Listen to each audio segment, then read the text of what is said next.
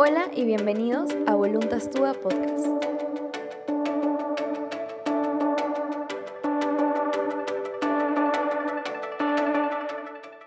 Bienvenidos todos a esta nueva semana de Voluntas Tua Podcast.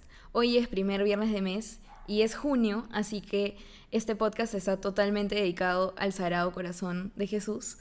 Para hablar un poco de este tema he invitado a mi amigo Diario de un Católico. Hola, ¿qué tal, Vale? ¿Cómo estás? Gracias por invitarme.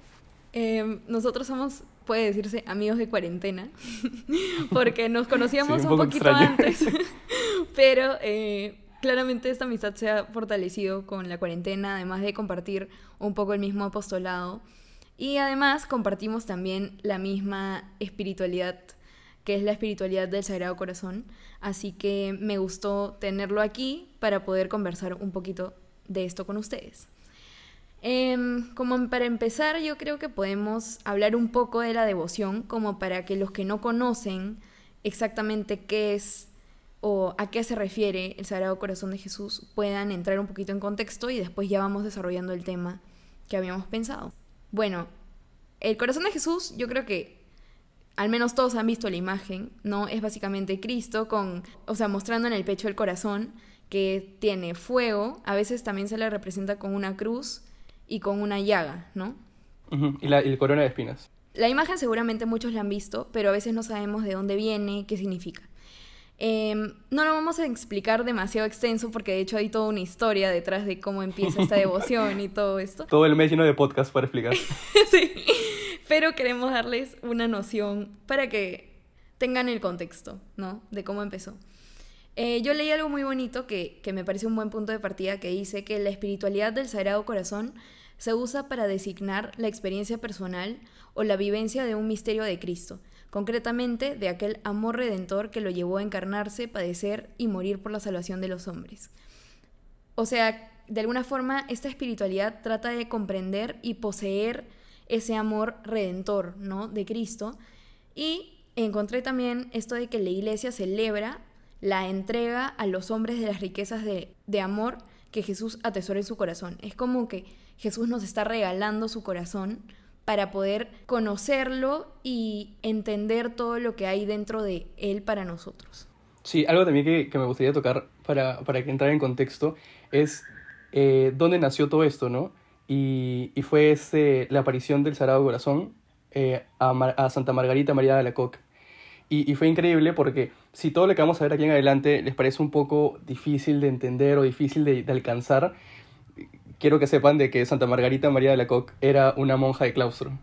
Y aún así, el, Dios se encargó de expandir todo esto, ¿no? Toda esta devoción. Entonces, escuchemos este podcast con, con mucha fe, ¿no? Exactamente. Y bueno, ahora que hablas de Santa Margarita María de la Coque, yo leí que ella señala en sus escritos que ella fue escogida como instrumento para dar a conocer los preciosos tesoros del amor de Cristo, ¿no? Entonces, qué grande esto de que, o sea, que de alguna forma creo que puede ser algo que se nos aplica a todos, ¿no? Que cada uno de nosotros es escogido como instrumento para que el mundo conozca los tesoros del amor de Dios.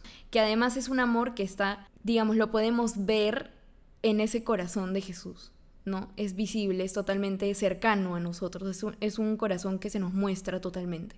Entonces, hablar un poco de que este llamado, digamos, que recibió Santa Margarita María, que vio el corazón de Jesús, es el mismo llamado que recibimos nosotros hoy cuando escuchamos hablar de esto, ¿no? Exacto, y también tocar el punto de que igual de importante es, así como se recibe el llamado, aceptarlo, para poder ser realmente instrumentos eficientes de justo como decía Lalo, lo importante no es solo ser conscientes de que tenemos este llamado a hacerlo más conocido, sino ponernos en acción, a, realmente llevarlo a los demás. ¿Y cómo? ¿Cómo lo llevamos a los demás? Y ese es el, un poco el tema central de lo que queremos hablar brevemente hoy, ¿no? Sabemos que uno para ser apóstol del corazón de Jesús, es así como le llamamos, eh, debe tener una serie de características, no porque a alguien se le ocurra tener esas características eh, como obligación o algo así, sino porque el mismo corazón de Jesús se lo pidió a Santa Margarita cuando, cuando se le apareció, ¿no? Estas características, este perfil del apóstol del corazón de Jesús, lo pidió el mismo Jesús. Entonces, hemos podido recoger algunas ideas.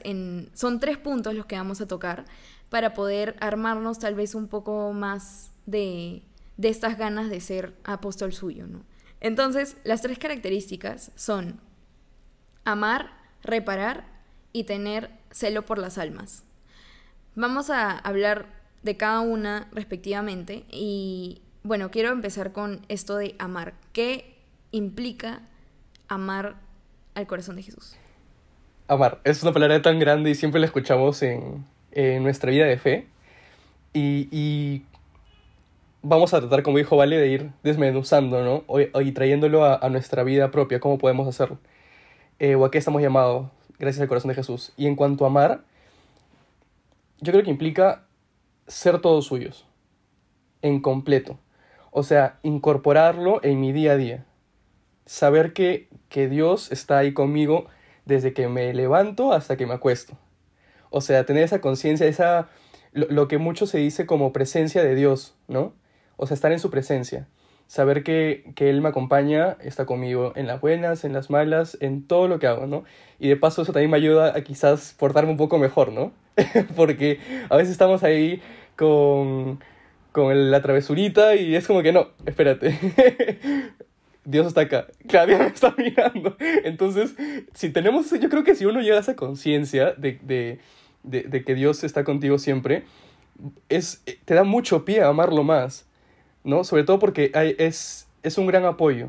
Si bien es cierto cuando estamos ya a punto de, no sé, de pecar o de hacer algo que no es tan edificante, ¿no?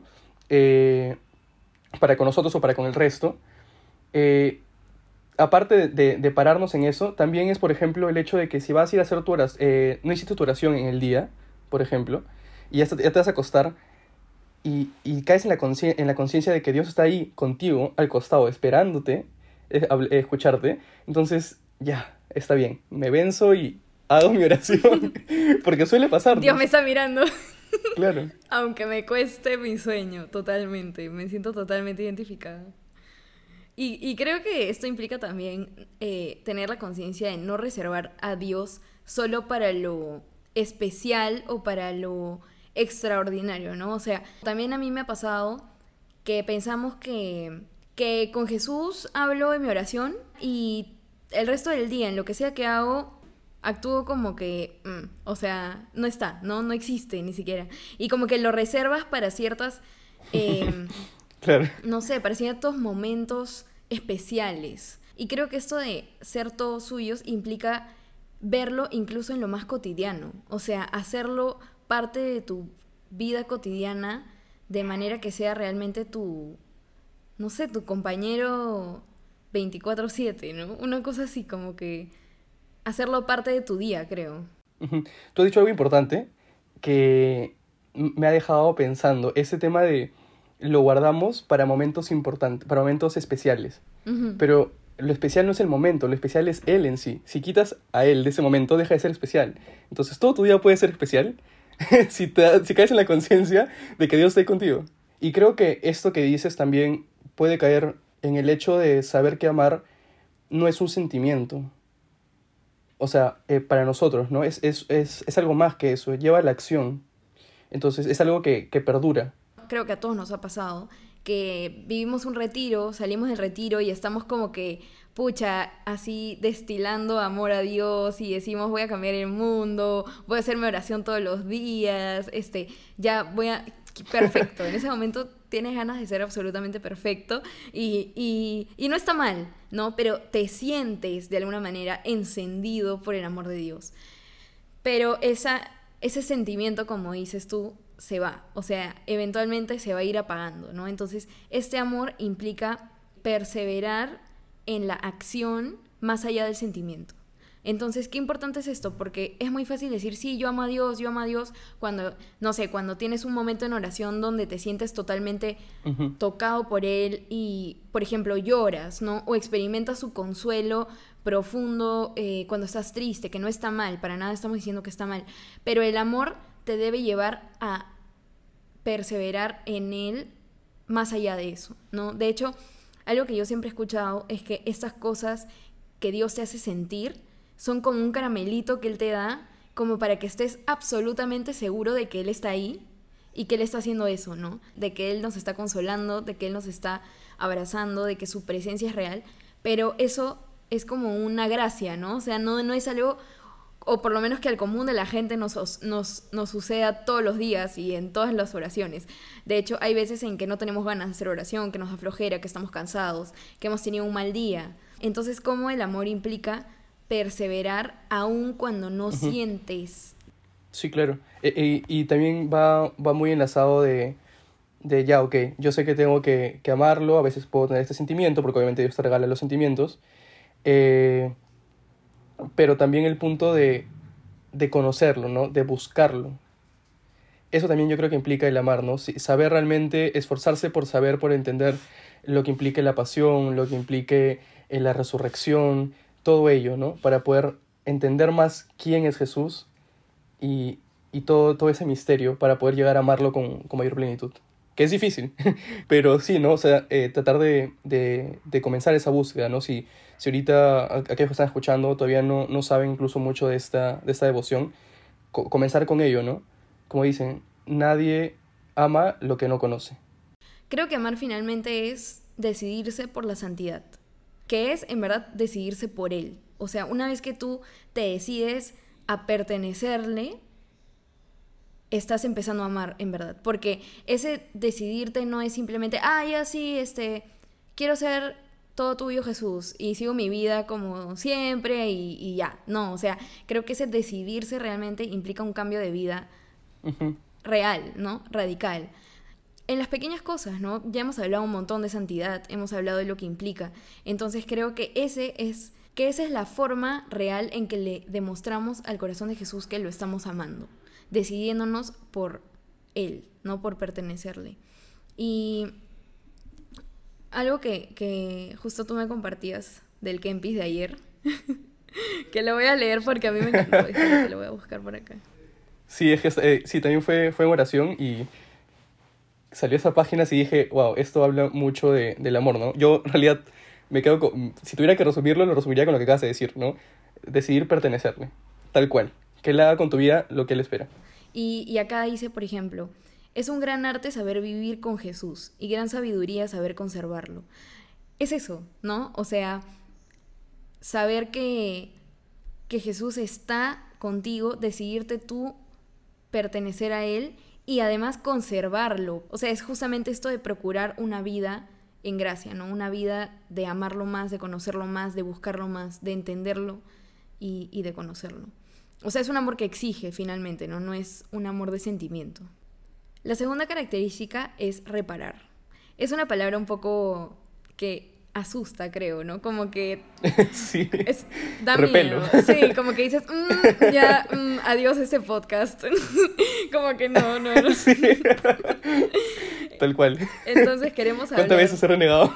sí, claro, o sea, es algo que, que espanta. Entonces, ¿qué podemos hablar de reparar? ¿Qué es el espíritu de reparación? Yo creo que eh, comenzando con, con, lo que conversábamos, ¿no? De, de, de, esta aparición, y me comentabas que en el, en el devocionario, si no me equivoco, estaba esto de eh, reparación al amor ignorado de Jesús. Cuando escuché eso, se me vino a la mente todas las veces que yo he renegado por haber eh, reparado y dije, no, o sea, ¿qué estaba haciendo? Porque quizás uno cae en una rutina, ¿no? De, en tu vida espiritual y ya dejas de sobrenaturalizar esas partes tan ricas o tan importantes, ¿no? El saber el por qué o el para qué es muy importante para poder crecer espiritualmente, yo considero eso, ¿no? Y para, para, ver, para ver que todos entendamos qué es, la, qué es reparar, ¿no? Porque a veces quizás lo tenemos de, de, con otro nombre, dependiendo de dónde estemos, es reparar la armonía, ¿no? Eh, un ejemplo, vale, llegas tarde a tu, a tu reunión, por ejemplo, de formación. Entonces, y por eso no pudieron comenzar a, a dar la charla, porque todos tenían que estar para poder dar la charla. Entonces, ha generado un, un no sé si decirle problema, pero sí ha generado como que un, un malestar, sea grande o sea pequeño. Entonces, obviamente, eh, muchas veces el, el pedir perdón va a ser suficiente en muchos casos, pero ¿dónde está nuestro, nuestro propósito, ¿no? O sea, podríamos dar un poco más, aparte de pedir perdón, y, tomar acción, ¿no? Volviendo a lo que es también amar, reparar sigue siendo verbo. Entonces, eh, ese, esa acción, ¿no? O sea, alguna vez cuando nos ha pasado esto, en cualquier lugar, en cualquier momento, con cualquier ejemplo que quieran tomar, eh, nosotros, aparte de pedir perdón, hemos buscado la forma de, de volver a restaurar esa armonía. O sea, quizás en esa charla yo la próxima vez puedo ayudar al charlista para que no tenga tantos problemas. infinidad de, de ejemplos pero es eso, ¿no? Creo que entrar un poquito más. Justo con lo que decías, yo creo que esta reparación es como la más concreta, ¿no? Pero creo que ayuda a entender que existe una reparación directamente al corazón de Jesús. Hemos escuchado esto de hora santa o oración en reparación a. Y uno dice como que, ¿por qué una oración sería una reparación? O sea, como que suena feo, pues, ¿no? Como que, ay, me están obligando a hacer oración para reparar. O sea, como si fuera un castigo hacer oración, ¿no? que que no es la idea. Entonces, un poco hablar de, de lo que decías al comienzo, ¿no? O sea, de reparación al amor ignorado de Jesús. Es como que Dios te, ha dado su corazón así, te lo está enseñando, como toma mi corazón, conócelo y enamórate, y tú estás como que, mm, no quiero ver.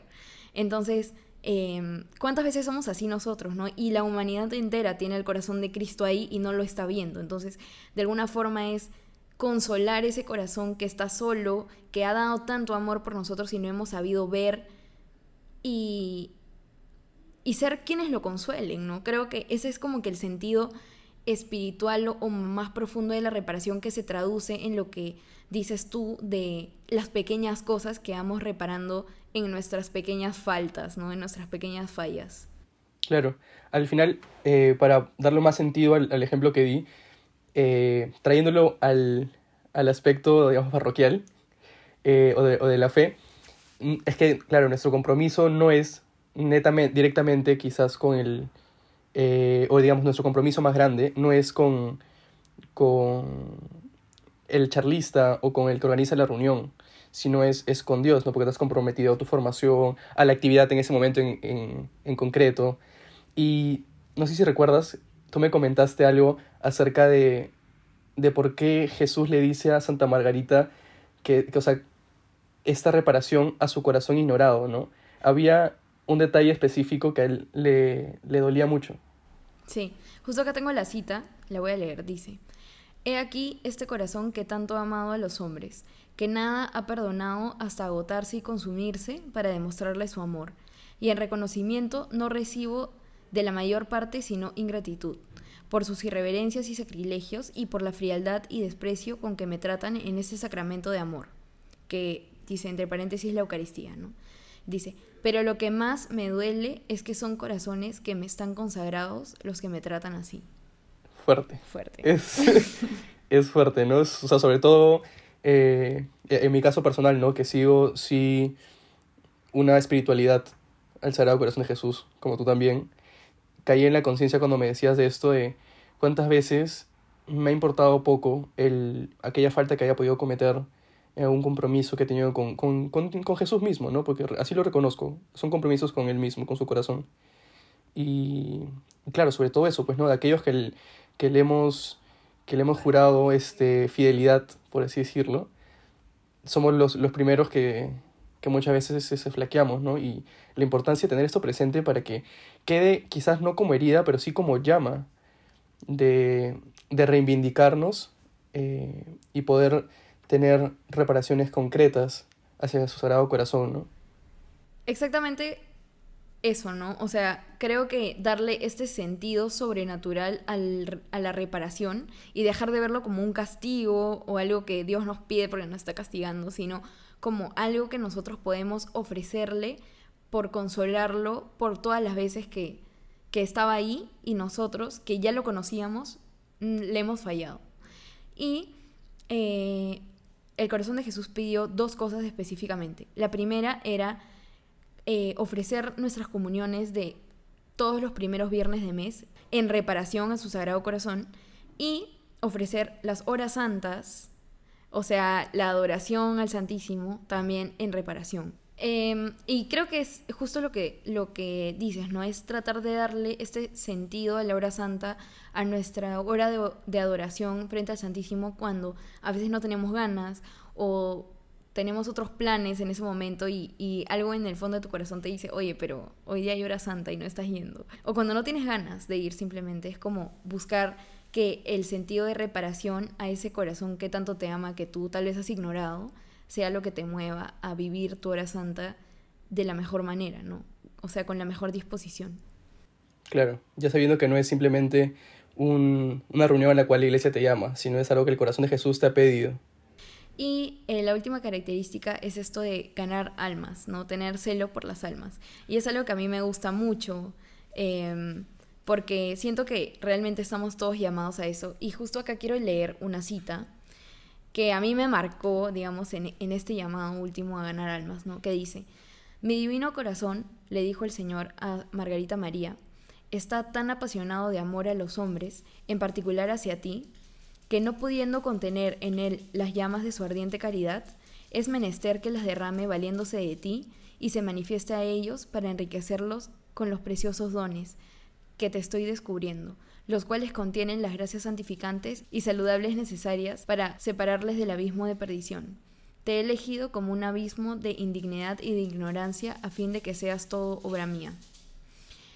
Y creo que finalmente para mí leer esto fue como entender lo que el corazón de Jesús quería, que es, o sea, tú que eres tan pequeña y tan, o sea, dice, ¿no? Un abismo de indignidad y de ignorancia, eh, yo me valgo de ti para acercarme a los demás. O sea, me valgo de ti para que los demás conozcan los preciosos dones que te estoy enseñando a ti. No porque seas más importante o porque, no sé, porque, porque tengas algún tipo de privilegio, sino porque Dios se vale de de todos nosotros para, para llegar a los demás. Leer esto es como entender que, que yo tengo que ser ese instrumento del que él se valga para, para hacerse conocer, no sé. Claro, o sea, trayendo el párrafo al, a, mi mente, lo que acabas de comentar, es eso, ¿no? O sea, tu testimonio de, de vida, ¿cómo empieza? Yo creo que comienza con un sí, comienza con, con la aceptación, ¿no? Y, vuelvo al punto que toqué en en el tema de amar. Quizás todos podamos recibir el mensaje, pero aceptar el mensaje y hacerlo, y hacerlo tuyo, de ahí comienza a desencadenar todo. No, no, no, hay, no hay que pensar mucho, el, el gran sí de María y todo el testimonio que dio. Entonces, si, si uno está dispuesto a, a ser apóstol del corazón de Jesús, a amar, a reparar y a ganar almas este, para Él, el, celo por las almas, ¿no? comienza con un sí generoso a, sí Señor, acepto ser instrumento tuyo, instrumento de tu sagrado corazón para los demás.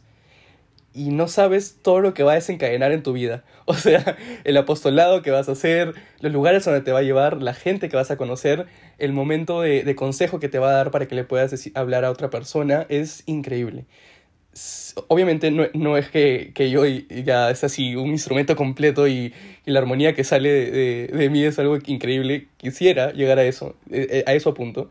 Pero creo que, que eso, ¿no? O sea, empezar con un sí muy dispuesto y ya Dios se va encargando poco a poco. Si somos obedientes, vamos a llegar a, a ser instrumentos muy eficientes de Él, ¿no? Y vamos a ser, obviamente, por, por lo tanto, eh, unos muy buenos apóstoles.